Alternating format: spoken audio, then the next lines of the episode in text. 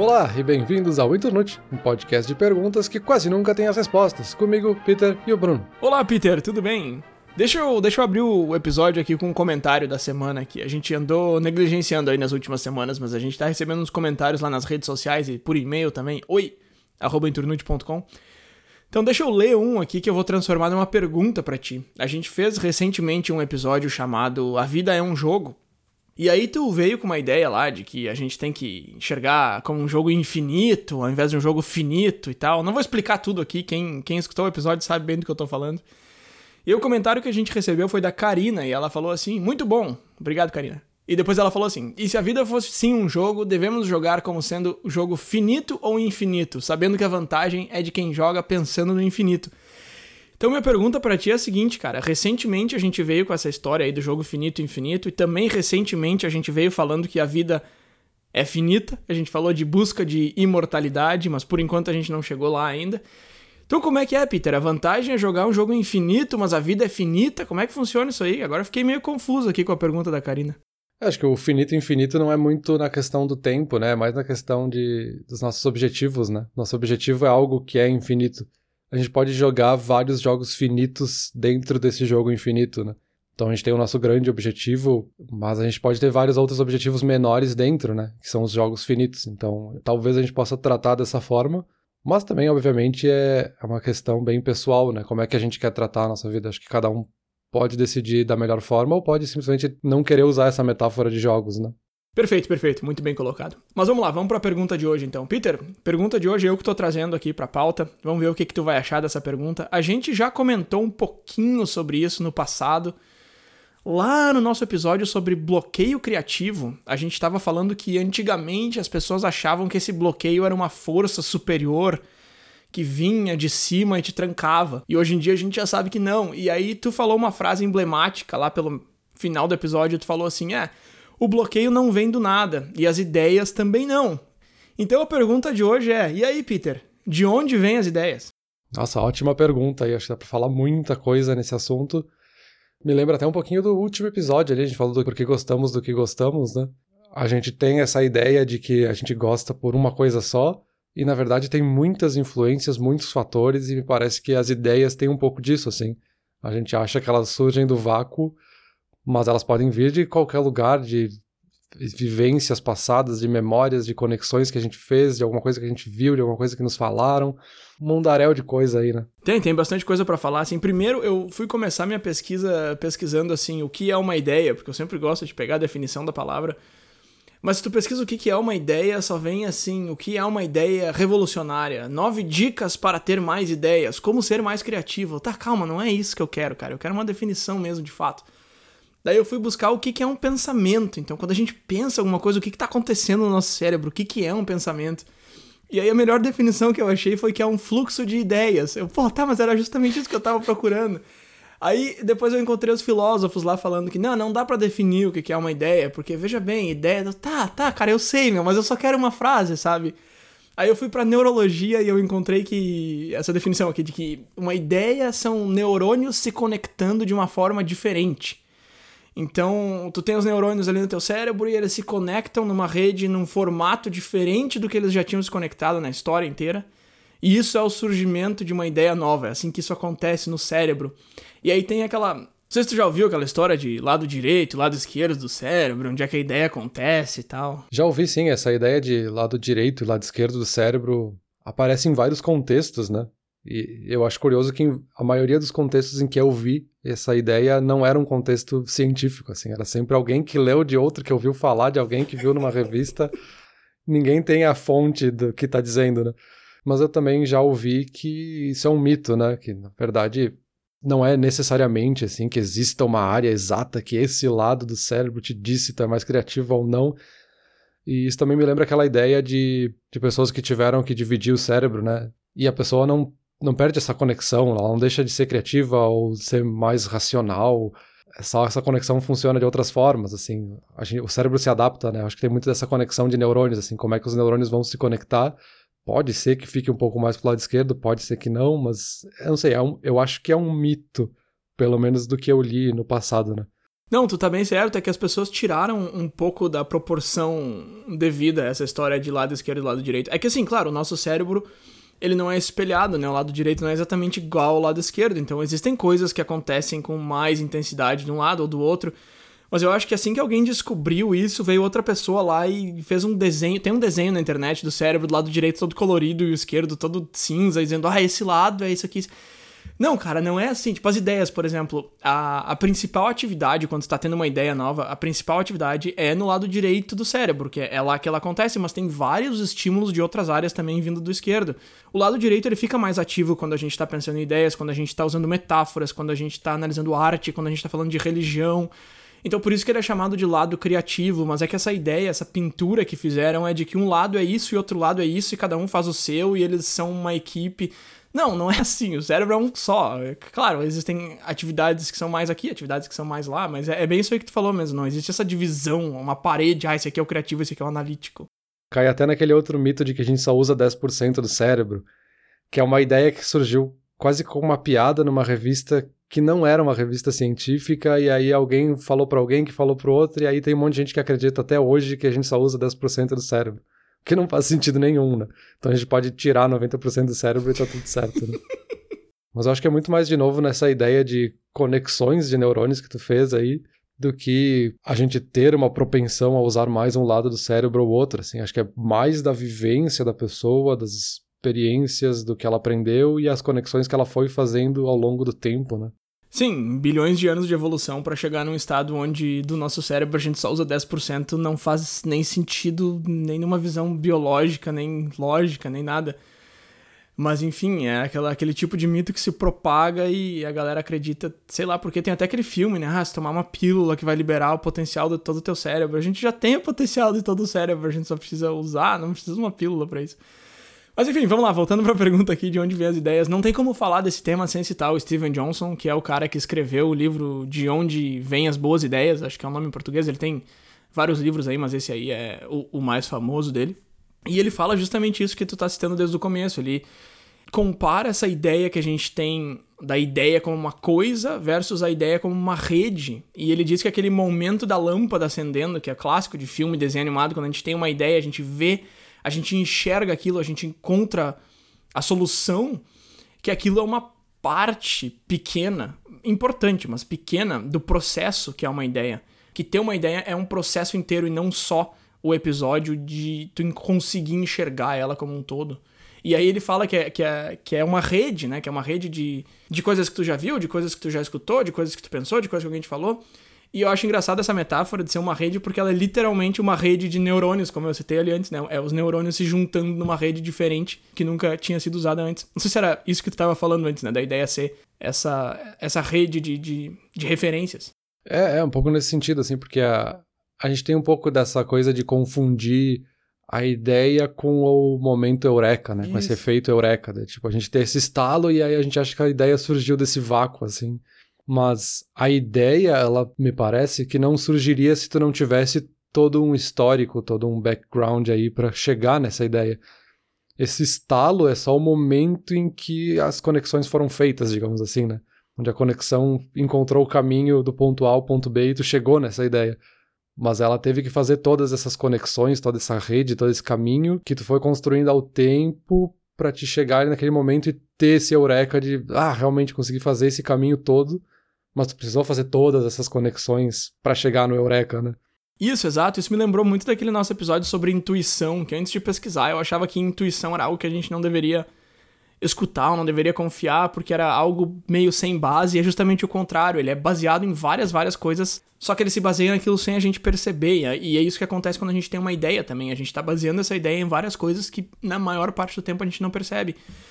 Só que além de todas essas coisas, esse repertório que a gente tem, que são coisas que a gente já viu, coisas que a gente já escutou, tem tudo que tá em volta da gente também, tudo que tá acontecendo lá fora. Então, eu li um artigo aqui de um, de um outro cara, agora não, não tô achando o nome dele aqui, mas eu vou colocar nas, no link aqui do, do episódio, que ele falou assim: ah, o eBay não podia ter sido inventado em 1950. Então, sei lá, vamos pegar a Amazon aí, que é um, acho que um pouco mais popular que o eBay hoje em dia.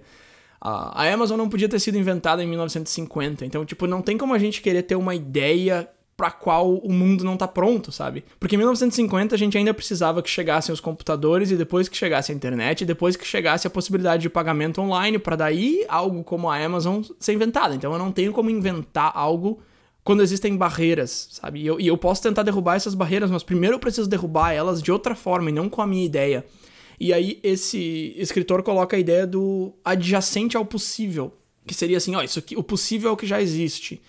O adjacente ao possível é o que dá para fazer, que ainda não existe, mas que é possível fazer com o que existe.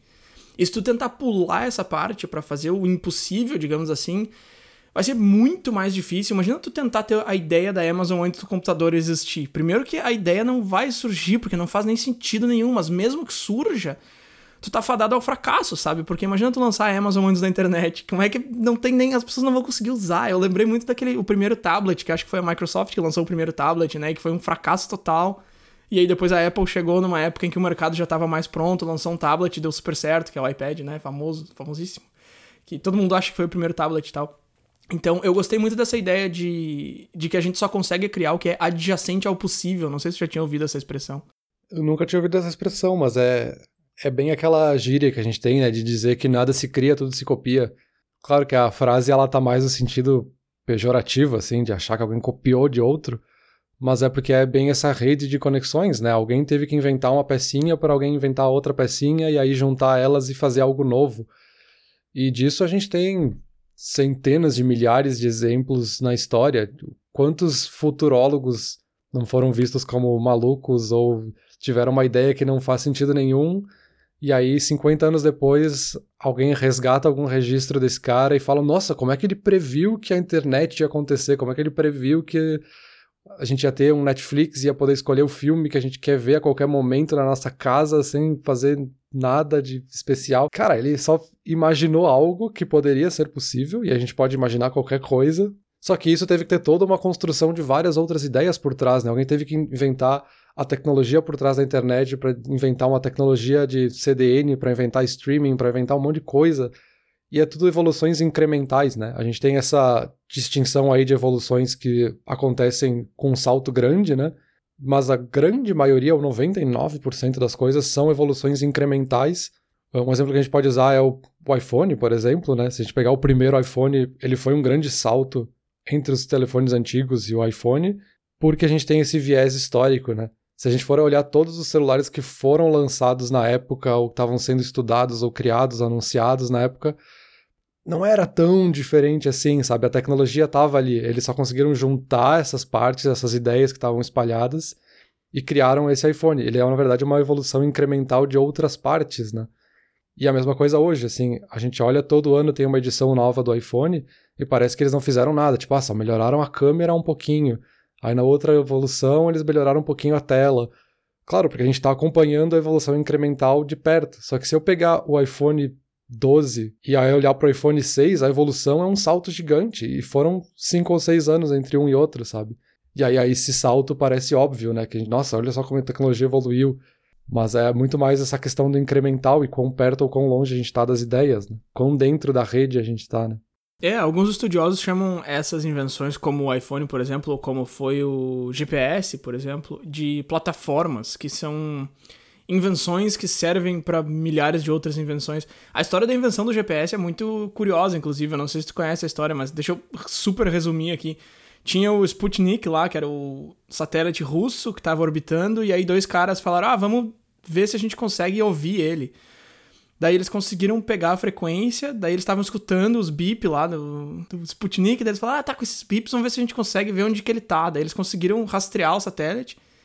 E aí, tipo, o chefe deles chegou e falou: Ah, legal essa brincadeira de vocês, aí vocês conseguem fazer o contrário, de lá saber onde que vocês estão. Aí eles conseguiram e, enfim, foi assim que nasceu o GPS, com dois caras brincando no escritório na hora do almoço. Eu resumi e destruí a história aqui, mas é, é que, enfim, não vou fazer uma aula de história aqui, mas é bem interessante a história de como que o GPS nasceu. E o GPS, o iPhone, essa, essas invenções gigantes aí são consideradas é, plataformas de invenção, porque elas servem para muitas outras. Agora, essa ideia de pular vários passos e, por exemplo, tu ter lançado o iPhone 12 lá na época que o iPhone 4 estava saindo, eu tava tentando fazer uma metáfora aqui com o meu lado direito do cérebro e eu tava pensando em jogadores de xadrez que pensam 4 ou 20 ou 30 jogadas para frente E só que a diferença é que no xadrez tu consegue fazer isso, na, na vida real, na invenção não tem como, porque as regras e as peças e os jogadores e tudo muda o tempo todo, então tu não tem como prever 30 jogadas. E aí eu lembrei muito do Tesla, né? Nikola Tesla, que era um cara que inventava umas coisas que na época meio que não serviam para nada. Ele tem aquele clássico daquele negócio cheio de raio lá que as galera usa em cenário de filme de terror, que na verdade era um negócio com várias aplicações práticas que na época não serviu para muita coisa. E hoje em dia todo mundo homenageia o cara, aqui no Canadá tem estátua para ele e tudo, mas na época dele não era para tanto assim. E de novo, é aquilo que a gente comentou, né, de estar tá meio que fadado ao fracasso, pelo menos na tua época. É, o Tesla é um exemplo, assim, de que teve várias ideias que hoje a gente olha para trás e vê como revolucionárias, mas na época dele não faziam muito sentido, assim.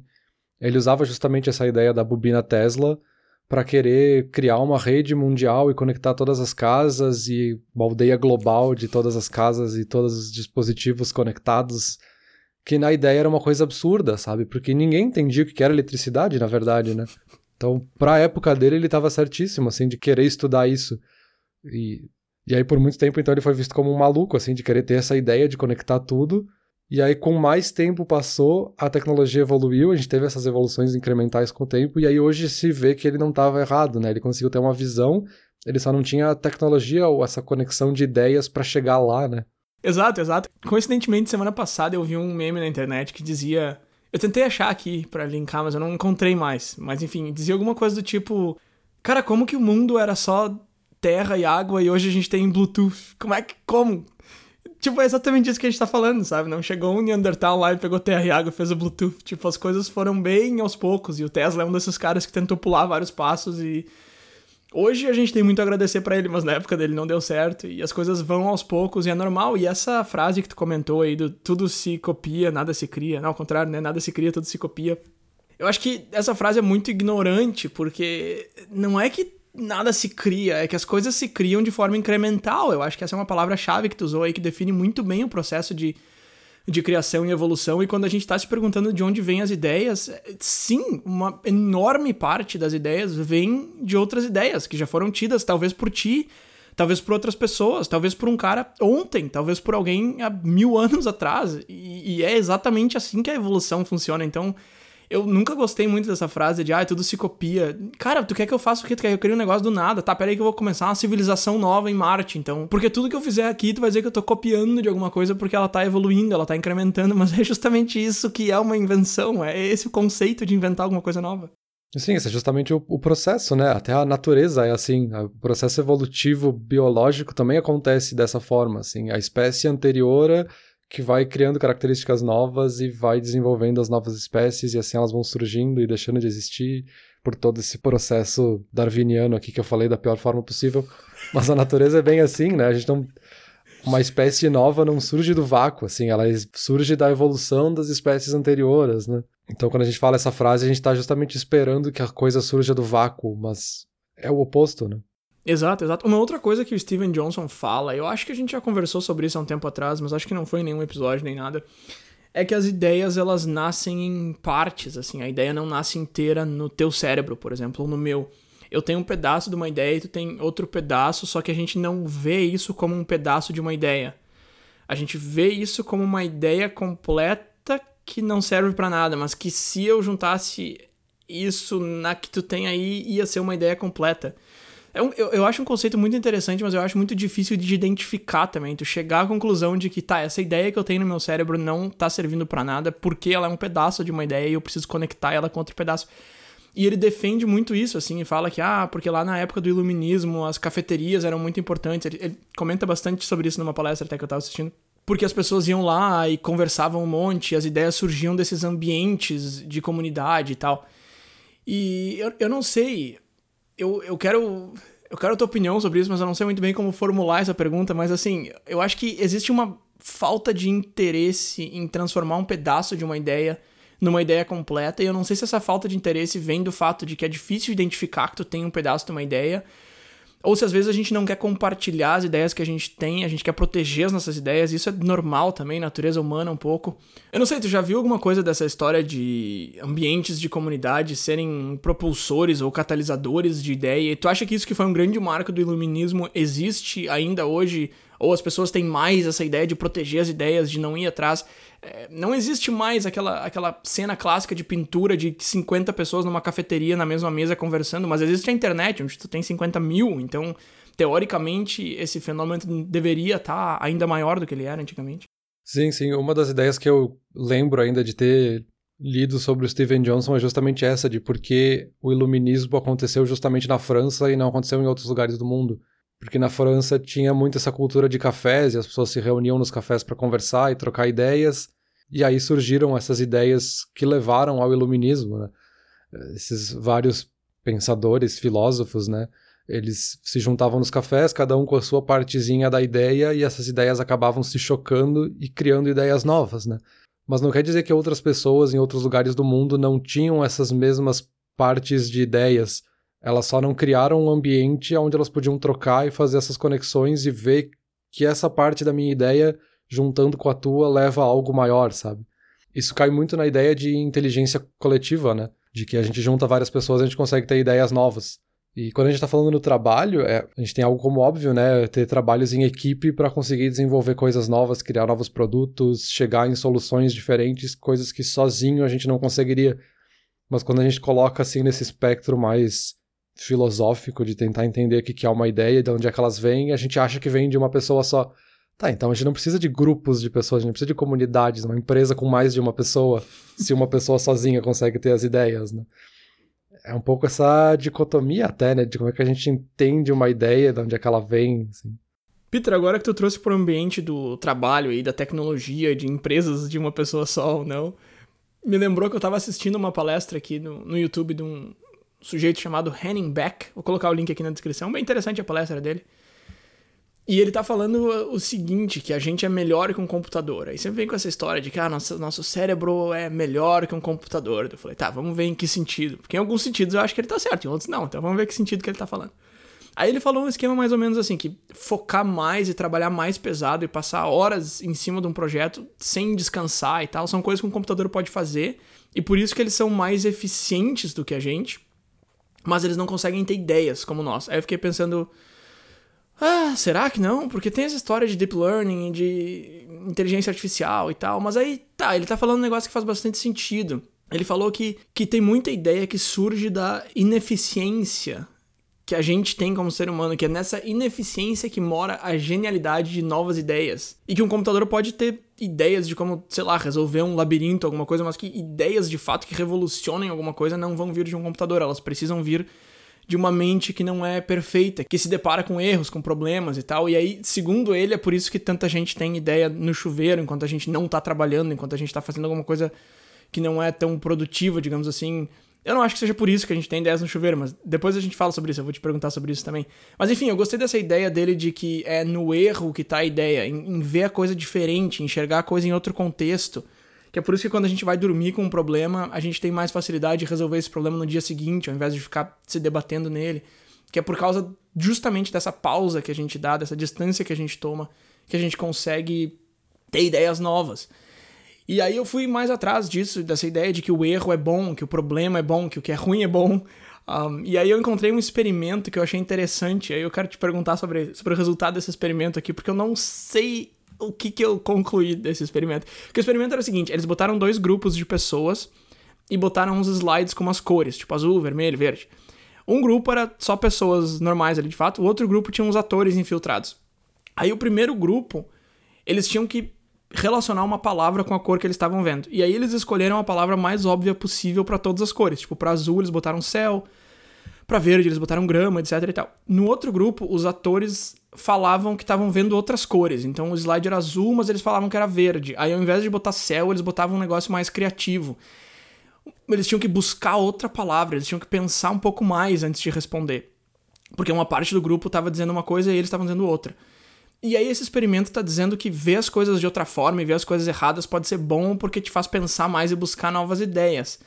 Só que por outro lado, se tu tá analisando sim ou não, certo ou errado, o primeiro grupo acertou, digamos assim, as respostas e o segundo errou. Então, assim, minha pergunta pra ti é o seguinte: ideia ruim, tá? Ideia ruim. Tu tem uma ideia, a ideia não presta. Tu acha que isso tem algum lugar no processo criativo? Tu acha que a ideia ruim serve para alguma coisa? Ou não. Porque segundo esse experimento, o que tá errado é bom também, faz parte do processo de criação. É melhor tu tá errado do que tu chegar no resultado rapidamente. Mas, né, por outro lado, dá pra, dá pra discordar disso. Então o que, que tu acha disso aí? Ideia ruim. A ideia só é boa quando é boa ou não? É, depende do que, que tu vai entender como ruim, né? Óbvio, né? A palavra ruim, a primeira reação que a gente tem é fazer uma visão negativa, né? O ruim como errado, como algo que vai trazer um problema depois. Mas se a gente pegar aquele conceito de brainstorm, por exemplo, que é super comum na publicidade, é justamente da gente largar qualquer ideia na mesa para depois a gente avaliar se ela é prática ou não. Porque muitas das ideias que surgem num brainstorm às vezes não fazem muito sentido, parecem um pouco aleatórias, mas quando a gente junta três ou quatro ideias que as pessoas falaram que a princípio não faziam sentido, a gente consegue de novo juntar essas partes e criar algo novo. Então, meio que todo mundo teve ideias erradas ali e se chegou em algo novo. Porque isso me lembra uma coisa que eu li faz um tempo já, mas da ideia de que o nosso cérebro não consegue ser aleatório. Assim. A gente, enquanto ser humano, a gente não consegue ter ideias aleatórias. Diferente de um computador, que a gente consegue programar ele para chegar num número realmente aleatório. O cérebro humano ele sempre vai fazer alguma conexão. A gente pode fazer muito rapidamente uma conexão muito distante, e aí à primeira vista parece aleatório, mas no fundo, se tu fosse analisar, tu conseguiria fazer uma conexão de várias coisas no teu cérebro até chegar entre a ideia A e a ideia B que tu citou como algo aleatório, assim. Ah, tá. Então essa ideia aí que tu trouxe desse estudo me parece que é um pouco disso, assim. A pessoa ela se forçou a fazer uma conexão mais distante para poder errar naquele momento, assim. Em vez, ela viu azul, aí ela falou bicicleta, mas é porque ela pensou que céu, ela pensou que quando ela tá na praça e quando ela vai pra praça ela gosta de andar de bicicleta, e ela falou a palavra bicicleta. Tipo, ela fez uma conexão distante, mas não foi aleatória de fato. Então ela errou e aí talvez juntando esses vários erros, tu consegue mapear o caminho que foi feito, sabe? E isso também me lembra um pouco daquela ideia que a gente já falou naquele episódio de se o preguiçoso é um gênio, de que o procrastinador está sempre tentando achar uma solução diferente para evitar o trabalho, né? É um pouco disso, assim, tu olha para o cenário, no caso o computador ele iria fazer o que ele tem que fazer da forma mais eficiente possível, e o ser humano, por preguiça, a gente pode colocar assim, ele ia tentar achar uma solução diferente porque ele não está afim de fazer aquela tarefa daquela forma, ou ele quer agilizar, entre aspas, e resolver, então ele acaba criando uma ideia nova a partir do erro de ser ineficiente, sabe? Entendi, entendi. Eu gostei muito disso aí que tu falou da gente não poder ser aleatório e das coisas estarem ligadas. E isso é uma coisa, esse é um exercício que eu faço de vez em quando. Sabe quando tu tá quase dormindo e aí tu pensa num negócio muito nada a ver e eu fico, nossa, da onde que veio essa ideia? Eu tô pensando numa praia lá em Santa Catarina, assim. Eu penso, o que que é isso? Aí, e eu gosto muito de tentar buscar da onde que eu tirei isso, sabe? Aí eu penso assim, por que, que eu tava pensando nisso? Aí eu fico tentando voltar, assim, fazer todos os meus passos de volta. E realmente, cara, nunca é aleatório. Eu nunca penso num negócio do nada. Tipo assim, eu tô pensando numa praia, por quê? Porque eu tava pensando em chinelo, porque na época que eu fui nessa praia foi a primeira vez que eu usei chinelo quando eu era criança. Por quê? Porque eu tava pensando que se eu fosse na sacada agora eu ia ter que botar o chinelo. Por quê? Porque eu quero ver se tá ventando. Por quê? Porque eu ouvi um vento muito forte. Então, tipo, eu tô pensando numa praia porque eu ouvi o vento. Não foi aleatório. A praia não surgiu do nada na minha cabeça. E eu nunca tinha feito essa relação de que, tipo, nada da nossa cabeça é aleatório. Por mais que volta e meia eu faça esse exercício e que me prova que realmente nada que aparece na minha cabeça é aleatório. Interessante esse teu comentário aí. Mas agora deixa eu voltar pro, pra ideia no chuveiro ali. Esse é um clássico, né? A pessoa tá tomando banho, tem uma ideia, daí sai correndo para anotar a ideia no papel, ou sei lá, fala alguma coisa pra Siri anotar nas notas. Eu comentei ali que o palestrante aquele falou que é porque a gente precisa tomar uma distância do problema, mas nem todas as ideias que a gente tem no chuveiro são para resolver problemas. Então por isso que eu falei que eu não acho que seja por causa disso que a gente tenha mais ideias no chuveiro. Não sei se tu já pensou sobre isso, uma pergunta meio aleatória aqui pra fingir que a gente tem pensamentos aleatórios. Mas por que, por, por que, que essas ideias vêm mais? Ou então no trânsito, lá no episódio do 2020 ensinou alguma coisa, que foi o último que a gente fez em 2020 eu comentei que eu tava tendo menos ideias agora que eu tava trabalhando de casa, porque eu tava passando menos tempo no caminho de volta pro trabalho e tal. E que eu tinha muitas ideias nesse momento. Você já parou pra pensar em por que, que as ideias surgem nesses momentos em que a gente tá lavando a louça, ou caminhando na rua, ou tomando banho, enfim? É, sim, eu já vi algumas coisas sobre esse assunto. O chuveiro é um dos lugares onde a gente tradicionalmente diz que tem ideias, né? Mas a gente tem também pessoas que têm ideias quando deitam para dormir, e aí surge aquele estalo e vem uma ideia, e muita gente tem até um caderno do lado da cama para anotar essas ideias quando elas surgem, né? Uh, tem gente também que, às vezes, quando tá estressado, fala, ah, preciso dar uma caminhada, e aí sai para dar uma volta, para justamente colocar as ideias no lugar, e, e ela acaba tendo ideias novas. O que eu sei é muito de que é uma questão de estresse, a gente precisa relaxar o cérebro um pouco para que ele consiga fazer conexões novas, porque quando a gente está muito em cima do problema, assim, a gente não se distancia dele, a gente está forçando o cérebro a querer fazer uma conexão que a gente já sabe que não levou a lugar nenhum. Mas por a gente estar tá ali em cima do problema, a gente fica meio que faz esse caminho, faz esse caminho, faz esse caminho. Só que ele não funciona, assim. A gente fica batendo com a cabeça na parede, né? E aí quando a gente sai um pouco, a gente relaxa o cérebro, a gente vê outras coisas, talvez caminhando na praça, tu começa a ver o cenário e aí o vento e tu pensa em outra coisa. Isso relaxa o cérebro ao ponto em que ele consegue realmente fazer conexões novas e achar um caminho que tu não conseguiria se estivesse se forçando numa direção, né? Entendi. Eu vou soar como o pessoal da velha guarda aí, mas eu acho que a gente tem ideias nesses momentos porque a gente se distancia das telas, porque essa tecnologia. Não, brincadeiras à parte. Eu acho que faz bem também, porque a, a internet, as telas são uma extensão do nosso cérebro, o que é ótimo, mas às vezes a gente precisa pensar um pouquinho sem essa extensão. Eu acho que esse momento em que a gente está dirigindo, por exemplo, ou que a gente está caminhando na rua, que seja um momento que a gente se força a desligar essa extensão e deixar o nosso cérebro trabalhar de fato por ele próprio. Tem também um pouco daquilo que a gente falou de. Quando a gente falou no episódio sobre sonhos, né? De que o cérebro precisa dormir para fazer conexões novas, né? O cérebro precisa processar as informações que ele teve ao longo do dia. E se a gente está olhando para uma tela, a tela está forçando o nosso cérebro a ficar sempre ligado. Assim, a gente está sempre vendo aquela luz estimulando o nosso cérebro o tempo inteiro e a gente precisa sair também um pouco para o cérebro poder relaxar no sentido de processar também as informações que ele recebeu, né? Uma coisa que eu lembrei muito aqui também, enquanto eu estava pensando para esse episódio, foi aquele podcast do The Indicator, que é um podcast de economia. Eu acho que eu te mandei esse episódio há um tempo atrás, saiu lá em setembro ou outubro falando que as ideias vêm do bar. E aí eu fiquei, como assim vem do bar? E aí eles citaram aquele exemplo clássico dos dois Steves lá, o Steve Jobs e o Steve Wozniak da Apple, que tiveram a ideia ou decidiram montar a empresa enquanto estavam num bar. E aí eles falaram de várias outras empresas que surgiram de uma conversa de mesa de bar e tal. E aí eles trazem uns dados bem interessantes, assim, daquela época que proibiram o álcool nos Estados Unidos e que todos os bares fecharam por 10 anos, que, que houve uma queda enorme em, em patentes de novos produtos, assim, de 5 a 15%, uma queda gigante e que essa mesma queda só se repetiu na, na Grande Depressão de 29, onde 25% das pessoas perderam o emprego. Então, quer dizer, foi um, foi um crash enorme nos Estados Unidos e foi o único momento comparável uh, quando se fala de invenções, foi quando os bares fecharam. E aí eles ficaram se perguntando, né, se a, se a ideia estava na cerveja, se estava no bar, onde é que estava a ideia, enfim. E a conclusão é de que não, não tem nada a ver com álcool, que tem a ver com os ambientes onde a pessoa pode ir lá conversar e tal. E aí eu acho que entra um pouco daquilo que a gente falou antes do iluminismo, da cafeteria, de ter esse ambiente onde as pessoas podem conversar, e entra um pouco disso que tu falou também, de relaxar tua cabeça, de parar de se forçar naquilo e deixar o teu inconsciente trabalhar um pouco. Eu acho que muita ideia surge ali na conversa, eu te falo um negócio, tu rebate com outro e a gente tem uma ideia. E, e muito dessa conversa também serve para deixar no backlog ali, para deixar como uma referência para daqui a um ano eu vou ter uma ideia baseada num negócio que a gente conversou há um tempo atrás. Enfim, só um rápido comentário assim que eu tô fazendo para fazer essa ligação entre lugares onde a gente se conecta e, e, ideias novas. Eu acho que esse comentário é muito relevante no momento de, de lockdown, né? Estamos aí a, celebrando um ano de aniversário do, do lockdown e, e eu acho que isso é um, é um conceito relevante no momento. Sim, faz sentido, faz bastante sentido. O nosso ambiente, né, o que está ao nosso redor, faz toda a diferença na hora de decidir como é que o nosso cérebro vai funcionar. Porque dessa ideia dos cafés aí do iluminismo, teve essa junção de pessoas que juntaram as partes das suas ideias, os bares fazem o mesmo.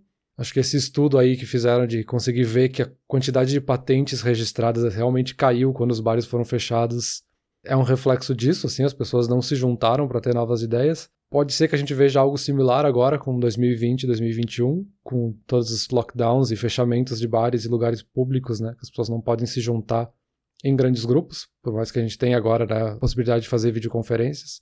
É, mas sim, o, o ambiente é algo que estimula muito.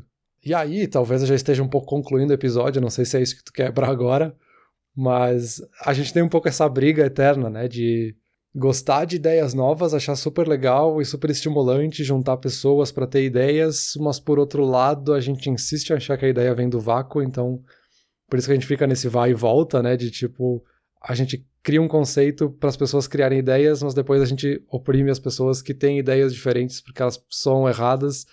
Então a gente está sempre nisso, assim, a gente meio que sabe de onde é que elas vêm, mas a gente não quer aceitar porque é um é um pouco assim do egoísmo humano natural de querer que a ideia tenha sido só minha, né? A ideia é minha e ponto, eu que tive essa ideia. E na verdade ela vem de todo mundo, né? Bom, já que tu teve a ideia de concluir o episódio, beleza, vamos lá. Deixa eu só fazer um último comentário aqui sobre isso aí que tu tava falando. Eu, essa semana, fiquei tentando listar, elencar algumas ideias que eu tive aí nos últimos tempos e tentar rastrear para ver de onde que elas vieram. E uma coisa que surgiu agora na minha cabeça é bem isso aí que tu falou do egoísmo humano, assim, a minha empresa implementou uma ideia que eu tinha dado há uns três anos atrás e eu fiquei muito chateado, tipo, porque Cara, eu já tinha dado essa ideia três anos atrás, eu estou implementando agora, e não, e não, não foi nem a minha ideia que eles usaram, sabe? Só que foi, tipo, foi uma... E eu fiquei, ah, mas no fim das contas, o que que importa, sabe? Assim, que bom que provavelmente eu ter falado isso há um tempo atrás ajudou no repertório de alguém aí, chegou nesse momento.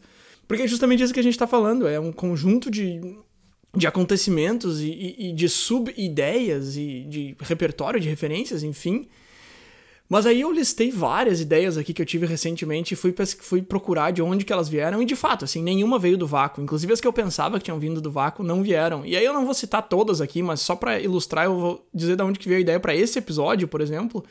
Eu tava escutando o nosso episódio antigo do bloqueio criativo, e aí essa ideia de que ah, as ideias não vêm do nada, isso aí ficou um pouco na minha cabeça. O nosso episódio do que, que são os sonhos também me deixou pensando em que que, o que, que é exatamente essas coisas que acontecem dentro do, do, nosso cérebro. Teve esse podcast do Indicator que eu ouvia, sei lá, acho que foi uns seis meses atrás, que falou de que as ideias vêm do bar e tal. Então foi uma junção de tudo. Eu pensei em fazer esse episódio aqui, eu pensei em trazer esse tema e pareceu que essa ideia tinha surgido assim, ah, que legal. E aí eu fui pensar e na verdade.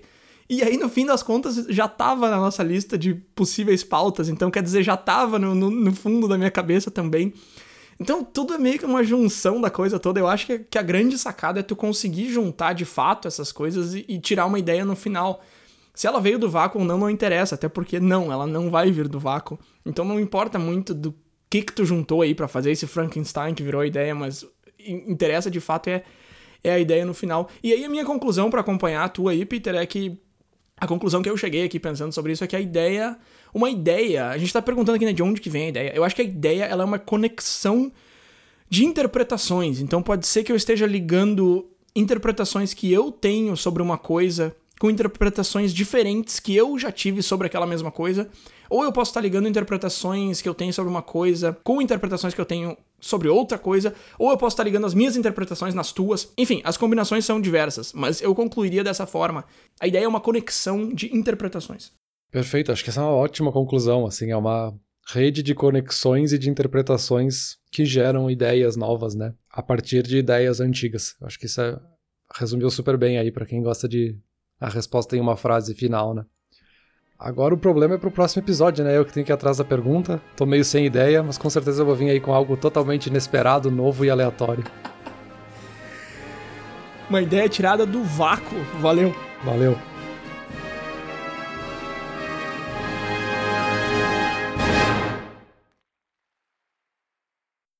Olá ouvinte! Se você gosta do Inturnute, não deixe de compartilhar nas redes sociais, e de seguir no Spotify, ou no seu aplicativo de podcasts favorito. E se você quiser compartilhar a sua resposta para a pergunta da semana, é só enviar uma mensagem. Muito obrigado, e até o próximo episódio.